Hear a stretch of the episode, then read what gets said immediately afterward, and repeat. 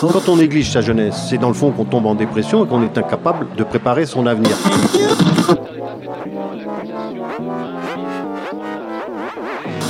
Ça ne veut plus rien dire, lycéens. C'est des merdeux, des cons. Le jeune est tourné vers l'avenir. Mais aujourd'hui, l'avenir ne se tourne plus vers le jeune. Univox, le rendez-vous du monde étudiant sur Radio Campus.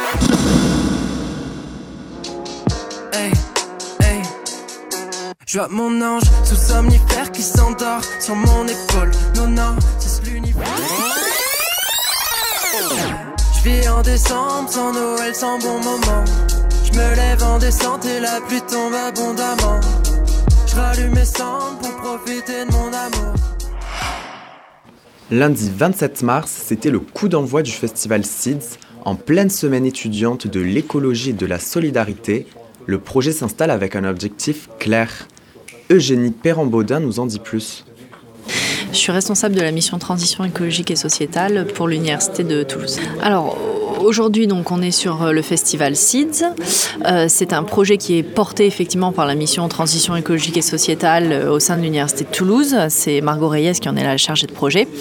le projet, le but, c'est de sensibiliser et de former les étudiants et nos personnels, nos enseignants-chercheurs aux enjeux de transition écologique et sociétale. Et aujourd'hui, ce festival, bah, il permet un peu de mettre en lumière le projet et de d'avoir un temps fort, donc avec différentes actions qui sont menées au cours de ces deux journées euh, et sur différents formats. Donc aujourd'hui à Caton, euh, euh, demain avec des ateliers, fresques du climat, fresques de la biodiversité, des ateliers sur l'éco-anxiété. Donc une programmation assez variée, des rencontres étudiantes.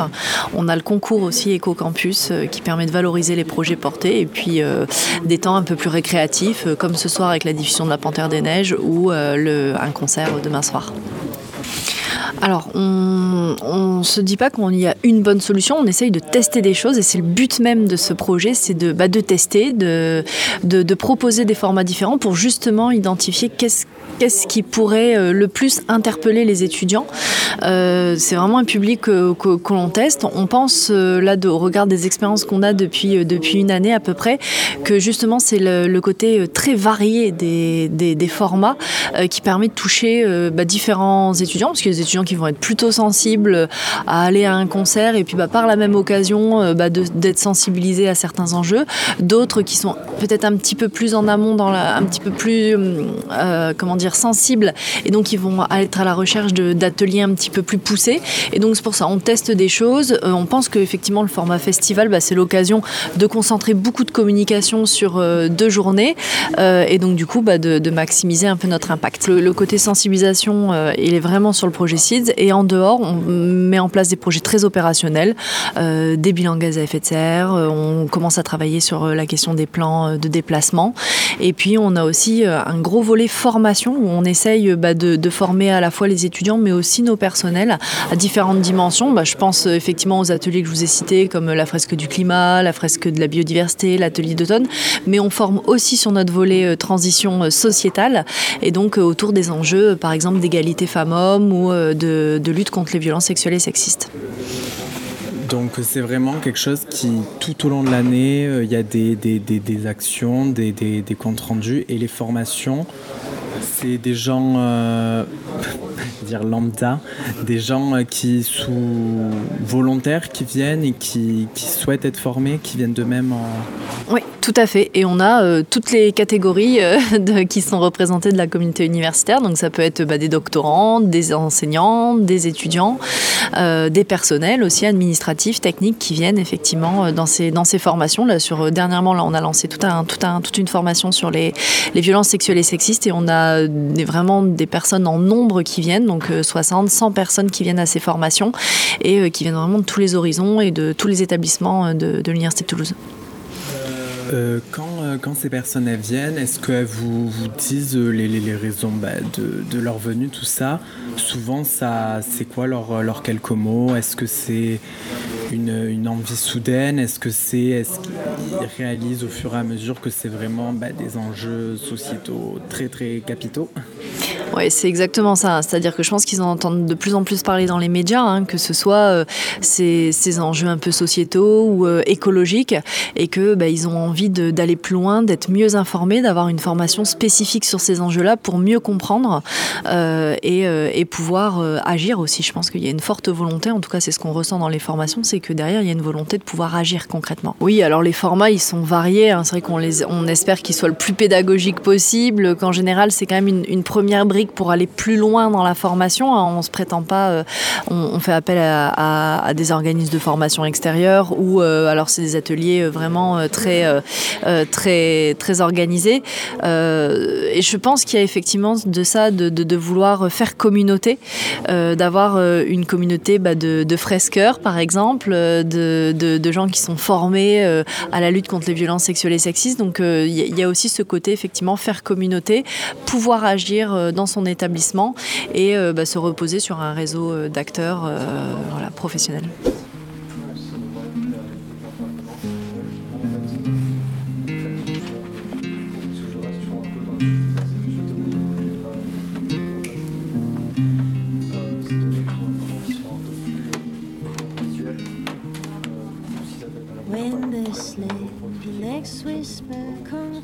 Le festival, un moment convivial, plus fédérateur pour sensibiliser les jeunes sur les enjeux climatiques. Margot nous explique le principe de ce format. C'est-à-dire que euh, le projet SIDS, donc ce, sur quoi je travaille, il a une entrée qui peut être très institutionnelle, qui peut être très sur des formations, etc. Et du coup, le porteur de projet et l'équipe qui travaille sur tout ça avaient à cœur d'organiser un, temps, un temps fort, qui soit à la fois euh, festif, qui soit convivial, qui permette de ramener des personnes qui sont pas forcément sensibilisées et qui auraient même pas forcément l'idée de venir voir une conférence ou quelque chose comme ça, qui soient un peu happés par euh, soit le lieu, qui là est un tiers-lieu, qui est très convivial, etc. Soit par euh, le concert qu'on fait à la fin, soit parce qu'ils ont un pote euh, qui vient euh, faire une fresque et que du coup il, il, il a envie de s'inscrire. Pourquoi cibler les étudiants particulièrement avec cette démarche? On sait que, au vu de l'urgence, euh, les 20 prochaines années vont être euh, euh, primordiales dans le fait d'enclencher un changement. Et même là, il doit même pas être enclenché, il doit être tangible d'ici à 20 ans. Et donc, forcément, on estime que les futures personnes actives, donc qui vont travailler bientôt, ont un poids sur les épaules qui est différent de celle des générations d'avant.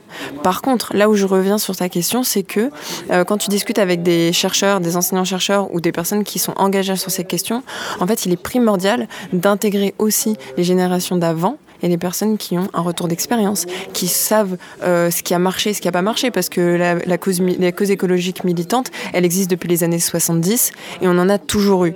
Là, ce qui est intéressant, c'est qu'en fait, c'est beaucoup plus facile d'être écolo aujourd'hui que ça ne l'était il y a 50 ans. Et là, par contre, ce qu'il faut, c'est fédérer massivement. Et elle est là la subtilité. C'est que avant, être écolo, c'était une idéologie, c'était un engagement, c'était quelque chose. Sauf que là, aujourd'hui, c'est devenu une nécessité. C'est-à-dire que s'engager pour cette cause, euh, elle devient euh, euh. Tu, tu peux être de droite comme de gauche. Il faut euh, devenir sobre en énergie, il faut repenser ses modèles économiques, il faut repenser ses loisirs, il faut repenser plein de choses. Et pour nous, euh, réussir à toucher les étudiants qui vont bientôt avoir des prêts, des achats, des enfants, non, non, non, et ben en fait, on arrive juste avant qu'ils fassent tout ça pour que ces choix-là qui sont euh, pesants dans l'impact carbone, dans la cause, dans tout ça, et ben ils puissent le faire en connaissance de cause et avec des nouveaux apports pédagogiques que d'autres n'ont pas eu. Sens ou un master ou une école qui est dédiée à ces enjeux, et ben t'as pas forcément beaucoup de contenu. Quand je demande à des étudiants euh, où est-ce qu'ils se placent sur la jauge de la sensibilité, ils disent sensibles, informés, mais pas non plus engagés, majoritairement. Et où est-ce qu'ils s'informent? Majoritairement sur les réseaux et dans la famille. Mais ça, ça demande. Le problème, c'est après quel est le poids de cette information, quelle est la véracité des propos, comment on identifie ou pas un média qui euh, a une enquête de fond et comment c'est pas, comment ça peut être le contraire. On leur demande, on va pas forcément aller leur dire quoi lire. Par contre, si on arrive à leur, à les éduquer sur euh, l'esprit critique, l'esprit de la controverse, euh, comment argumenter, comment se renseigner, etc. Là, on a fait notre taf. Et en fait, il y a un des enjeux qui est très présent en ce moment dans notre travail, moi à titre personnel, c'est comment on va intégrer ces connaissances dans les parcours de tout le monde. Que demain tu fasses de l'économie, du droit, de l'histoire, du sport, de l'histoire de l'art, euh, du management, comment tu peux euh, quand même euh, suivre ton parcours en ayant des apports de connaissances sur les enjeux de transition écologique? Lundi, tout au long de la journée, Maxime mène l'atelier Hackathon avant la diffusion du documentaire La Panthère des Neiges.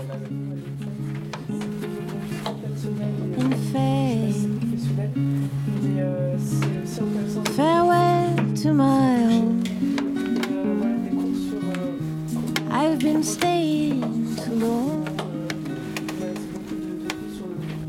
m'appelle Maxime, j'ai 26 ans et je suis activiste pour la justice sociale et climatique. Euh, j'ai fait mes études ici à Toulouse et euh, là aujourd'hui je reviens euh, pour animer le hackathon de, de.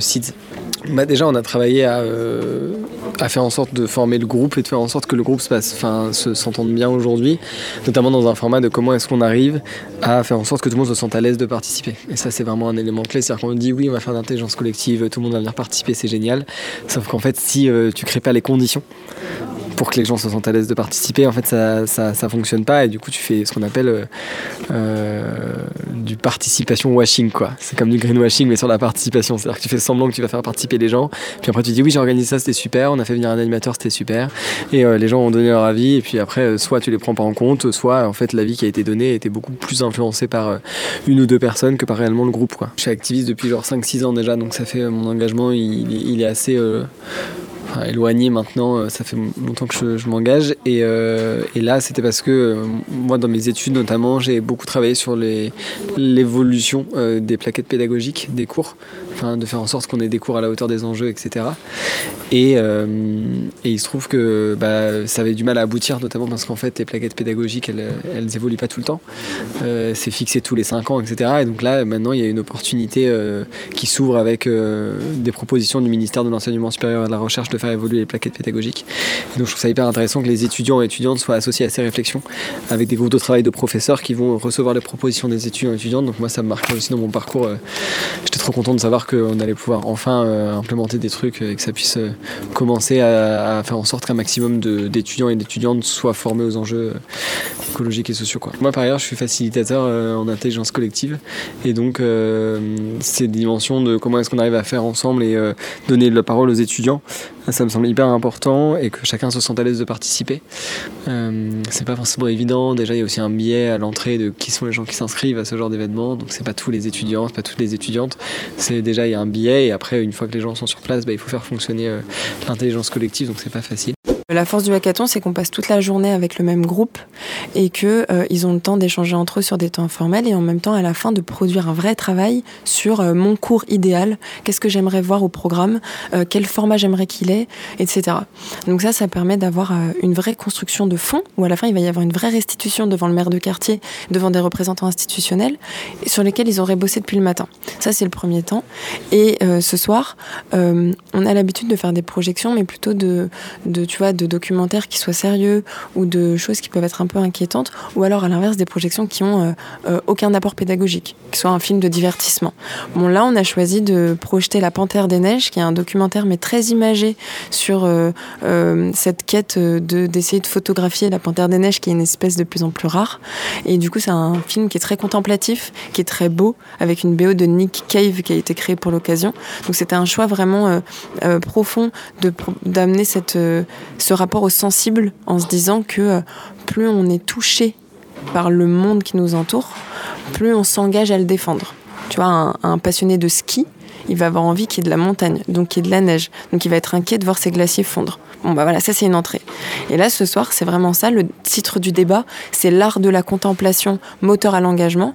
Et du coup, euh, il y a des gens qui vont venir juste regarder un film, qu'ils auraient loupé, euh, qui a quand même eu le César du meilleur documentaire, donc qui a quand même euh, une certaine renommée, et en même temps qui va euh, se suivre par un débat sur comment finalement, en, observant le monde qui nous entoure, on peut devenir militant tu vois, sans avoir à taper du pied. demain, ça va être plein de petites choses. Ça va être euh, une fresque d'un côté, un atelier sur l'éco-anxiété de l'autre, euh, un speed searching, donc euh, le, le, fait de pouvoir rencontrer des doctorants en 10 minutes comme ça sur des sujets de recherche. L'après-midi, il y a plein d'assauts qui vont venir pour présenter ce qu'elles font et en même temps faire connaissance entre elles et avec le grand public. On a mélangé des assos étudiantes et des assos du, de la société civile. Donc on a la Sol Violette, on a le muséum, on a ma bibliothèque d'objets et en même temps une association de l'ENSAT, euh, une association euh, euh, de l'Université de Toulouse, etc. Donc là, ça va être vraiment la richesse du multiple.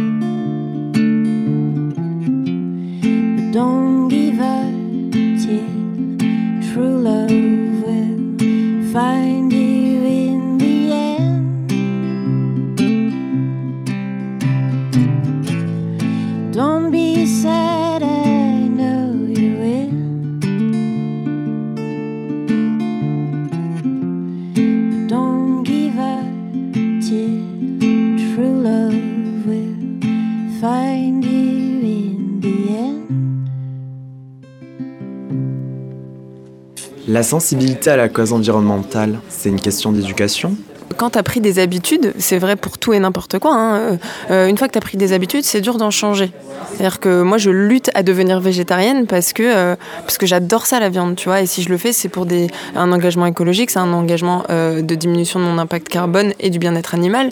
Mais c'est pas simple. Si j'étais née et j'avais grandi sans avoir jamais mangé un morceau de viande, ou alors très très très très peu, à titre, tu vois, une fois par an, et ben ça me manquerait pas.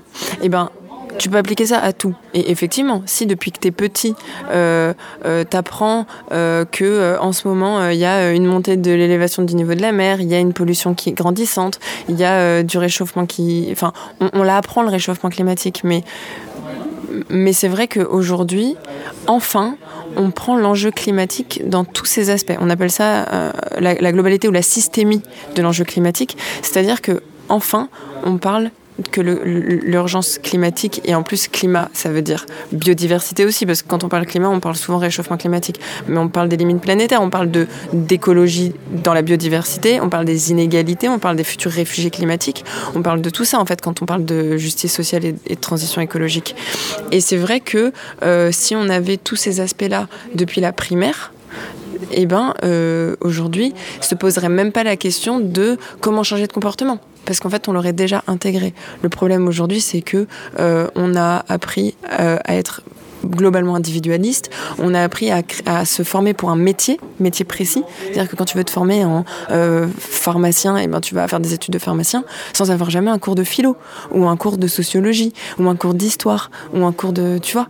Et en fait, plus tu avances dans l'enseignement supérieur, plus tu te spécifies, euh, tu te spécialises sur un domaine et tu en oublies un peu la globalité. Et c'est pour ça que se redéveloppent des outils d'intelligence collective et de transdisciplinarité, d'interdisciplinarité. C'est ce qu'on essaye de faire euh, dans le projet SIDS. Il y a beaucoup d'enseignants qui sont en train de se regrouper avec des expertises différentes pour réussir à proposer des, formations qui traitent de tous les enjeux. Aujourd'hui, tu peux pas parler réchauffement climatique sans parler droit, sans parler économie, sans parler histoire, sans parler, euh, tu vois, euh, vivant, etc. Donc euh, enfin, je pense qu'il y a une prise en compte de tous ces enjeux-là, mais c'est pas encore massifié. C'est la première fois qu'il y a un festival sur ces enjeux qui dure autant longtemps, donc deux jours, qui est ouvert à toutes les universités et écoles du site toulousain et ex-Midipi, donc euh, c'est 10 villes universitaires d'équilibre. Bon, elles, elles vont pas forcément toutes se déplacer, mais en fait, c'est vraiment ouvert à tous et c'est aussi ouvert au grand public. Donc là, on peut voir euh, à la fois des personnes qui pourraient passer et être curieuses que des étudiants. Là, ce qui est intéressant à constater, en tout cas depuis ce matin, c'est que déjà, on a une diversité des cursus. C'est-à-dire qu'on a des jeunes de la Toulouse School of Economics, on a des jeunes de l'INSA, on a des jeunes de Paul Sabatier, on a des jeunes de Sciences Po. Donc on a déjà une diversité de domaines. Donc ça veut dire des personnes qui d'habitude se rencontrent pas, qui là vont pouvoir se rencontrer. L'autre particularité depuis ce matin, c'est qu'on a des enseignants-chercheurs et des ingénieurs pédagogiques qui sont venus pour co-travailler et co-construire avec euh, les jeunes euh, le parcours de formation. Et donc, pour la première fois, ils se sont retrouvés autour d'une table et les jeunes leur ont posé des questions en disant Mais en fait, on se rend même pas compte de ce que vous faites vraiment. Et les enseignants-chercheurs leur ont dit Parce que vous savez pas, c'est que vous, vous nous voyez en bas d'un amphi, mais à côté de ça, on a des travaux de recherche, on a des travaux administratifs, et en fait, notre vie, c'est ça, ça, ça.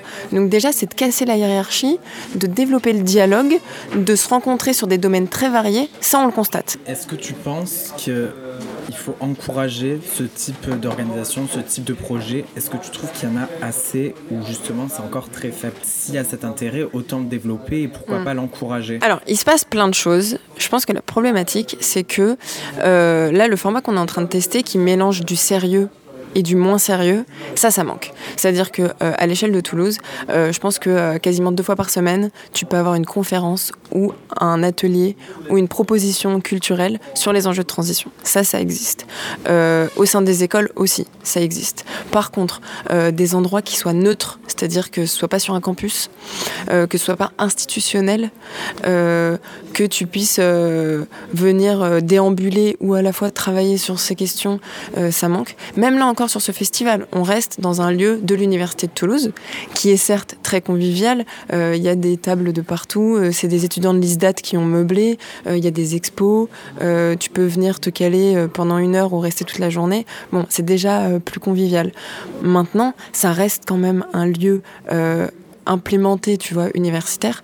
Mais je pense qu'à l'avenir, si on avait trouvé un lieu presque comme un vrai festival, c'est-à-dire euh, un moment un peu euh, euh, artistique ou un lieu qui soit culturel, qui soit identifié par les étudiants. Ils aient déjà l'habitude d'aller et qu'on amène la transition écologique là, là, je pense que ce serait une vraie, vraie victoire. Là, on avait l'occasion de cette ouverture de ce nouveau lieu qui, qui était quand même un grand pas dans l'université de Toulouse et que moi, perso, je m'attendais pas un lieu aussi convivial et où tous les gens ont l'impression de se sentir quand même globalement très très bien. Il y a des espaces extérieurs, etc.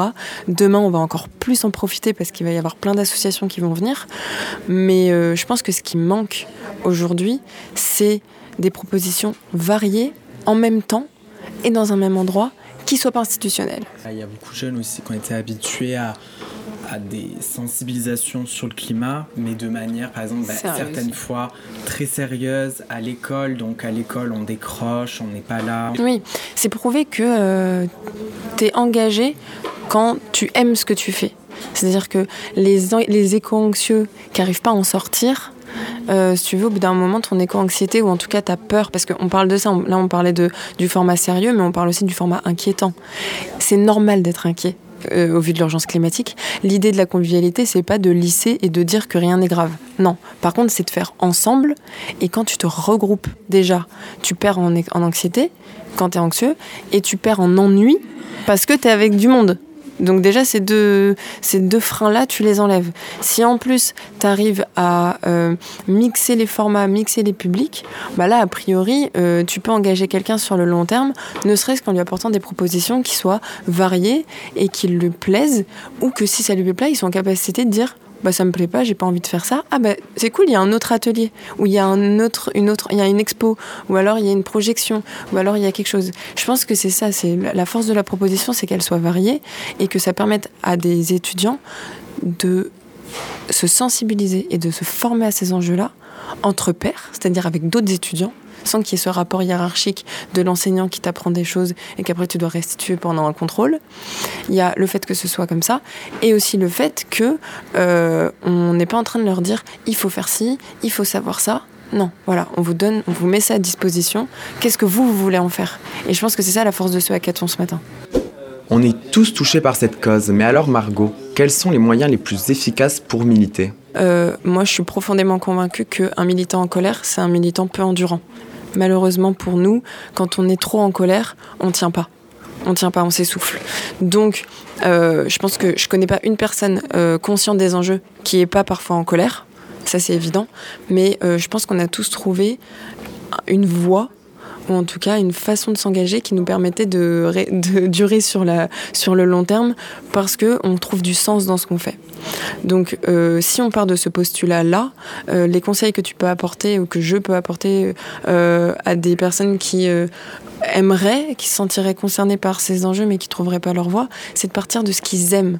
C'est-à-dire que l'écologie, c'est pas un concept, c'est pas c'est pas un domaine en soi. C'est quelque chose qui doit infuser partout. C'est-à-dire que tu peux rencontrer des personnes qui font de la communication, qui finalement réussissent à à développer euh, de la communication qui soit euh, légère en point numérique ou qui porte des messages forts, qui soit pas dans le greenwashing, parce que la communication, ça peut autant être militant que du greenwashing.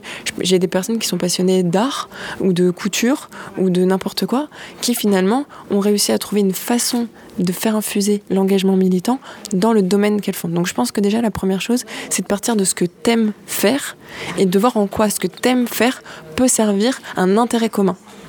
La deuxième chose, c'est de s'entourer, c'est de parler. C'est-à-dire que euh, les personnes qui tiennent le moins longtemps, on a parlé des personnes en colère, c'est aussi des personnes isolées. Moi, la seule fois de ma vie où euh, j'ai vraiment, euh, je me suis éteinte et j'ai fait une semaine d'arrêt pour éco-anxiété, c'est parce que je tourbillonnais dans ma propre tête, tu vois, euh, de lire des choses, de m'inquiéter, de lire des choses, de me réinquiéter, de me dire mais finalement à quoi je sers, finalement euh, pourquoi on est là, tout ça ça sert à rien. Et qu'est-ce qui m'a fait sortir de cette torpeur? C'est euh, de partager cette angoisse avec d'autres qui la partagent ou pas, mais en tout cas qui sont en capacité de t'écouter parce qu'ils ont vécu soit des choses similaires, soit des choses complémentaires et qui peuvent t'apporter des réponses. Donc je pense que quand on n'a pas forcément d'idées, aller là où il y en a. Je pense que la meilleure façon de le faire, c'est de s'écouter, c'est de parler, donc il y a ce double discours, et de partir de ce qu'on aime faire et de ce qu'on sait faire pour aller jusqu'au chemin de se poser la question, ce que j'aime faire, est-ce qu'il est, euh, euh, impactant négativement pour la planète. Euh, à quoi ça va ressembler dans 10 ans si ça manque de ressources? T'es passionné de Formule 1, je suis désolée de te le dire, ça va être compliqué de continuer. Ok, bon bah comment je fais? Est-ce que euh, euh, je milite pour une Formule 1 avec un nouveau gaz qui ferait démarrer ma voiture? Est-ce que finalement j'essaye de trouver une autre passion? Enfin voilà, c'est des questions qui se posent. Mais en tout cas, se poser la question entre pilotes, c'est déjà un chemin. Plutôt que de, de nier en disant c'est ma passion, c'est ce que j'aime, tant pis. Ah, voilà, c'est vraiment de se questionner, je pense. Quand on néglige sa jeunesse, c'est dans le fond qu'on tombe en dépression et qu'on est incapable de préparer son avenir.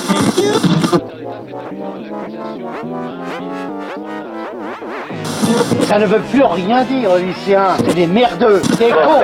Le jeune est tourné vers l'avenir. Mais aujourd'hui, l'avenir ne se tourne plus vers le jeune. Univox, le rendez-vous du monde étudiant sur Radio Campus.